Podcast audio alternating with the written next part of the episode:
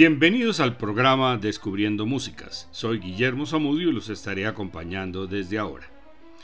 El primer conservatorio de música en Ecuador se creó en Quito en 1870, pero siete años después fue clausurado por falta de recursos económicos. En 1900, el gobierno decretó su reapertura.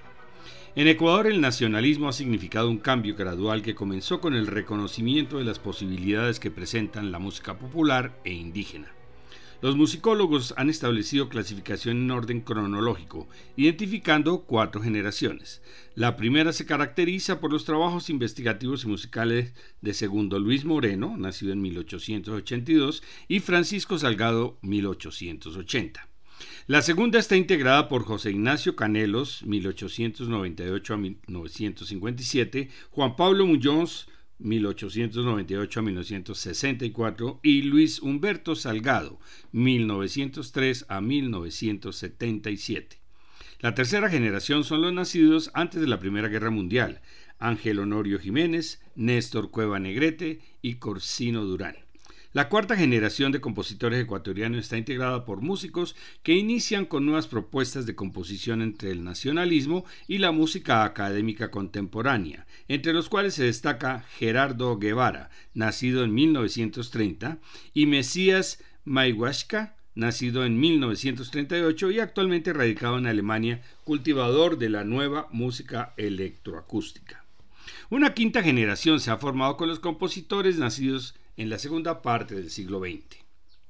Gerardo Guevara nació en Quito y su padre era conserje del Conservatorio Nacional de Música.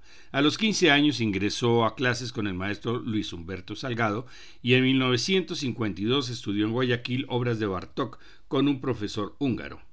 En 1959 estudia en París con Nadia Boulanger y se gradúa como director de orquesta se confiesa nacionalista y es una de las figuras mayores de la música ecuatoriana.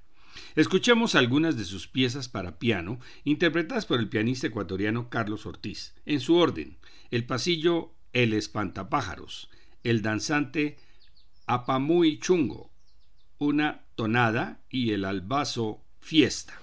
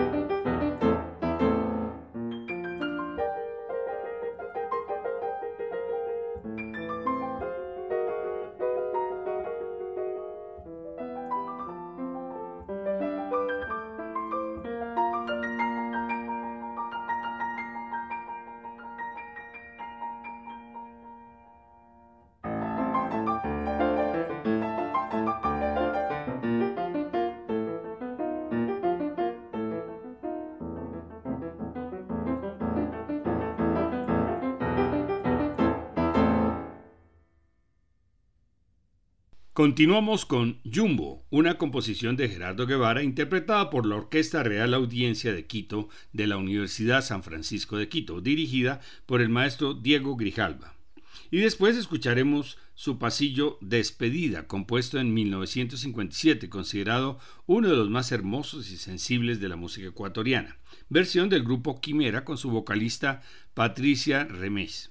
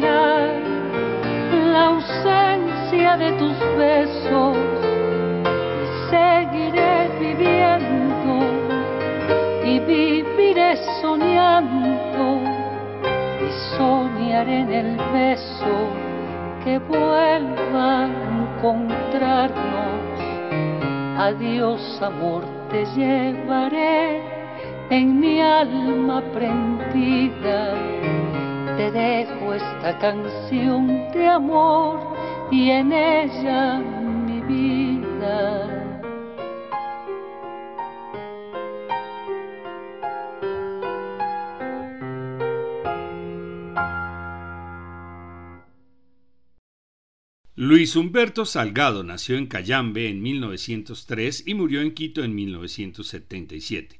Fue autor de varias sinfonías, óperas, ballets y conciertos. Estudió durante 18 años en el Conservatorio Nacional de Música, donde se graduó en 1924 y fue profesor y director de la institución. Su padre, que era compositor, fue su primer maestro.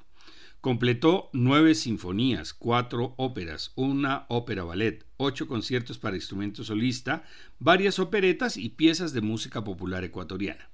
Utiliza elementos musicales tradicionales además de politonalismos y dodecafonismo. Vamos a escuchar su Rapsodia número 2 para piano interpretada por el pianista ecuatoriano Eduardo Florencia.